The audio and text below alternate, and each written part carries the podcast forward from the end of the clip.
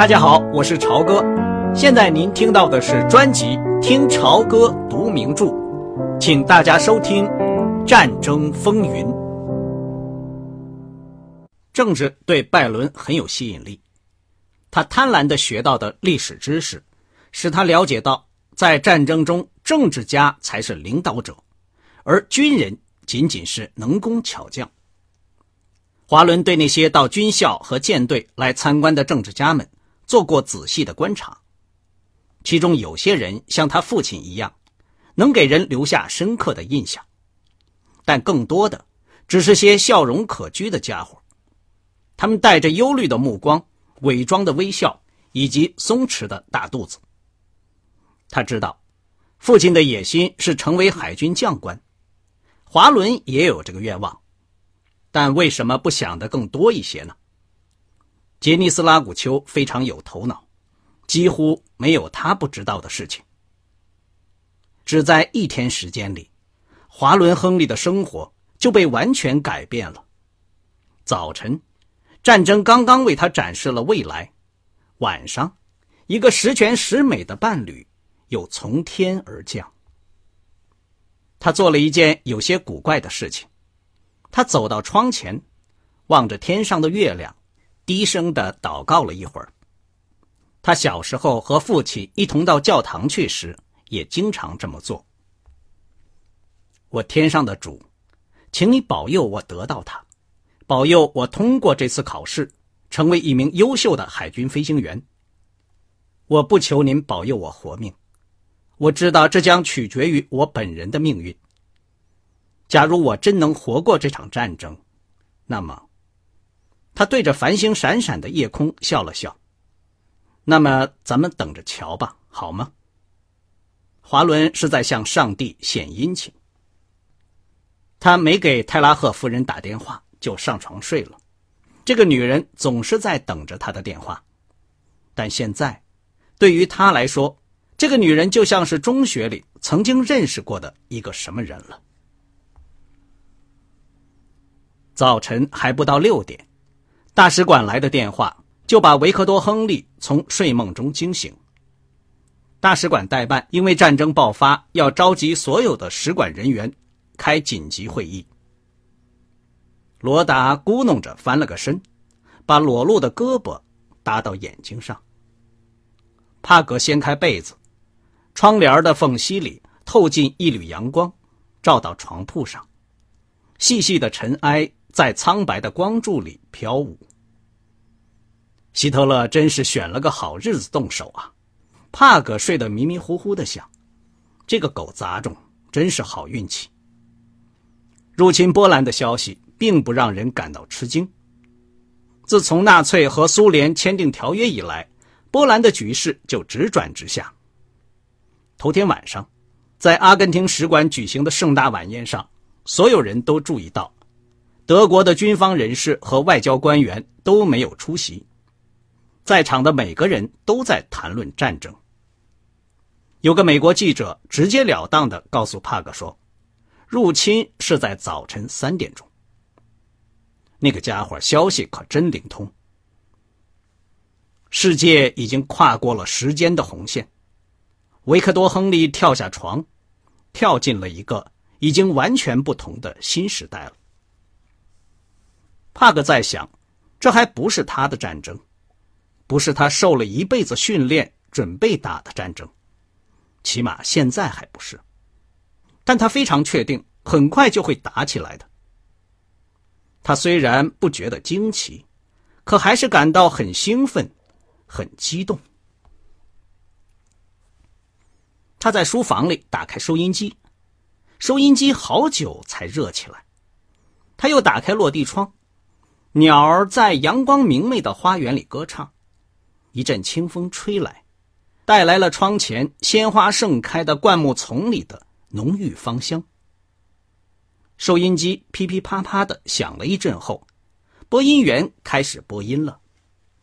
听起来与上周任何一个德国的播音员没有丝毫的不同。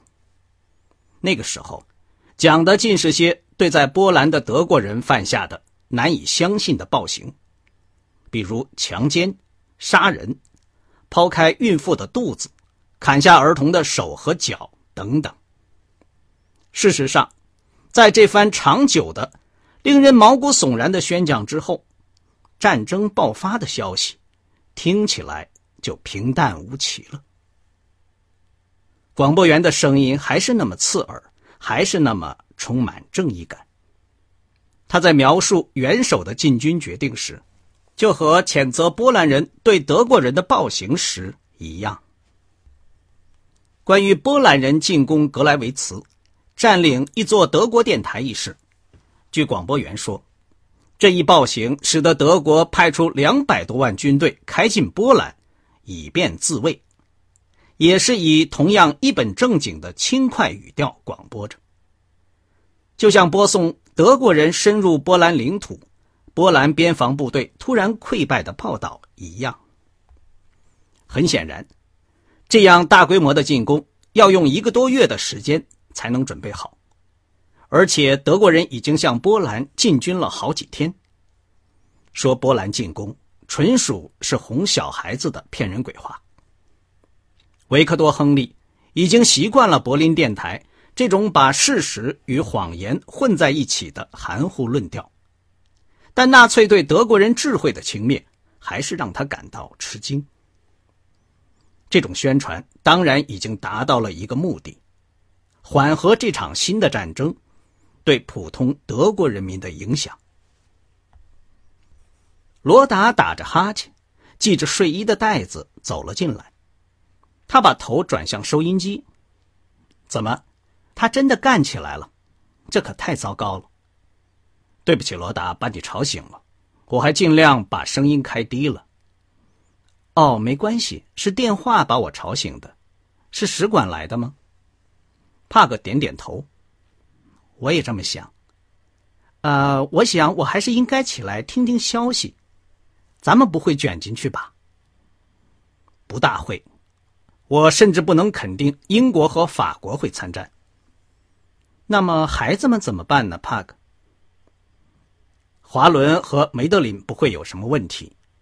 谣传说意大利也不想打仗，所以拜伦也不会有事情。罗达叹了口气，又打了个哈欠。希特勒真是个怪人，我想我已经可以得出这个结论了。他怎么这么办事儿啊？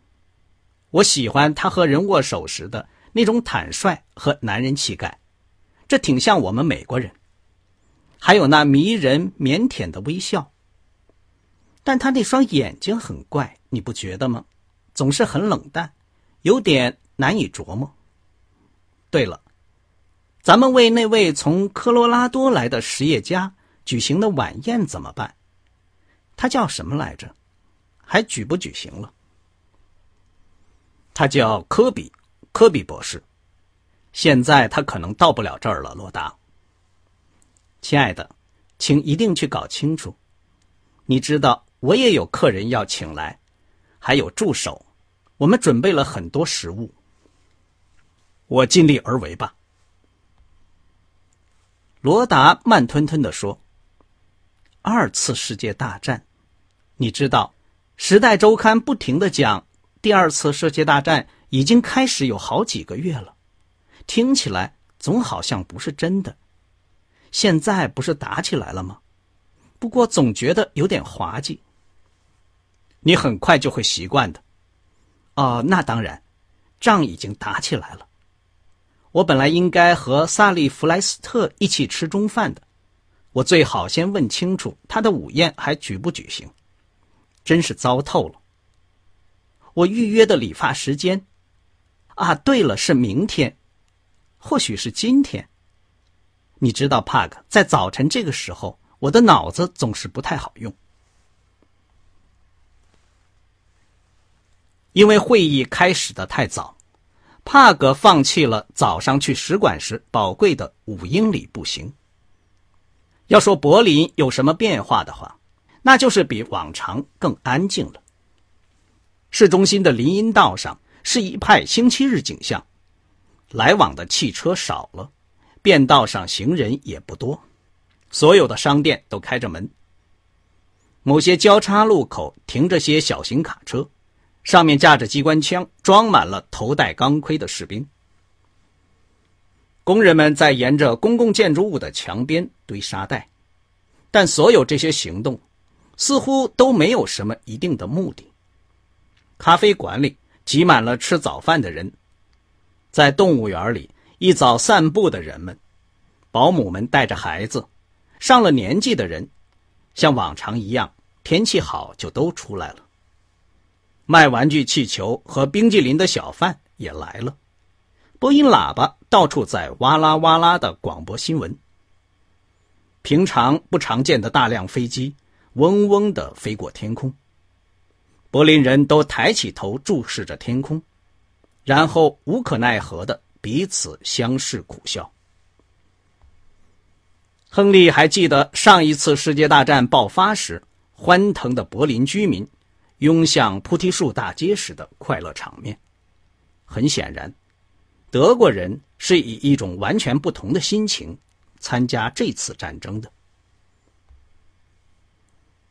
大使馆成了吓坏的游客和未来的避难者，主要是年老的犹太人的大漩涡。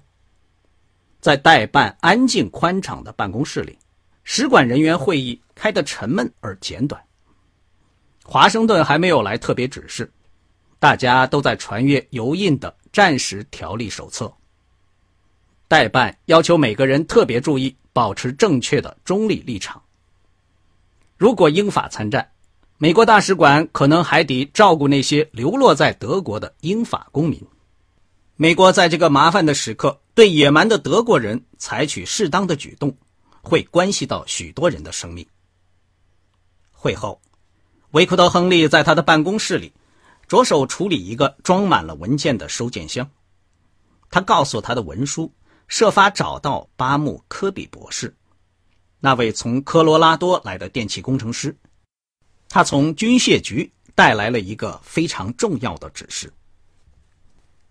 爱丽斯特·塔斯波利打来了电话：“嘿，帕克，那个坏蛋要向帝国议会进行讲演，你想去听听吗？我可以把你带到记者席里去。这将是我在柏林写的最后一篇报道。我已经拿到离开此地的证件，前几天就该走了，但是因为生病耽搁了。你知道。”上次你带我去看斯维纳蒙台基地，我还欠着你情呢。你没有欠我什么，不过我想我一定来。好的，他三点钟开讲，帕姆两点钟去接你。我们现在正像疯子一样在收拾东西呢。但愿我们别给拦在这儿。都是这种可怕的德国食物害得我关节痛。文书进来，把一份电报放到桌上。塔斯波利，我请你和帕米拉吃午饭好吗？不不，没有时间了，多谢了。过了这次小小的麻烦之后，也许可以。你觉得一九四九年左右怎么样？帕格哈哈的大笑起来。十年，你真是个悲观主义者。帕格打开电报一看，吓了一跳。电报上写着。是否知道你儿子和我侄女娜塔莉现在何处？请电告或电话。下面署名是埃伦·杰斯特罗，以及西野娜的地址及电话号码。帕格打铃叫来了文书，把电报递给他，说要通西野娜，找这个人听电话，同时打个电报给他。不知道，请电告其最后去向。是先生。帕克决定先不告诉罗达，他想继续工作，但他发现连最简单的信都看不明白了。他把工作放下，望着窗外，在灿烂的阳光下来来往往的柏林人，坐满穿灰军服的德国士兵的卡车在街道上排成长队，轰轰隆隆的驶过。士兵们都显得很疲劳。一个银色的小飞艇划过碧空，后面拖着一个奥德尔牙膏广告。他尽量控制住自己的忧虑，又处理起文件来。他刚要离开办公室去吃饭，电话铃响了。首先听到的是许多不同语言的杂乱的讲话声，然后是一个带点外国口音、听上去像是有教养的美国人说话。是亨利中校吗？我是艾伦·杰斯特罗，非常感谢您打电话给我，杰斯特罗博士。我想我最好是马上告诉您，我并不知道拜伦和您侄女在哪儿，我根本没想到。他们没有和您一块儿在西耶纳。啊，我本来没决定给您打电报，不过我想，也许您能帮忙找到他们。两星期以前，他们去了华沙。华沙？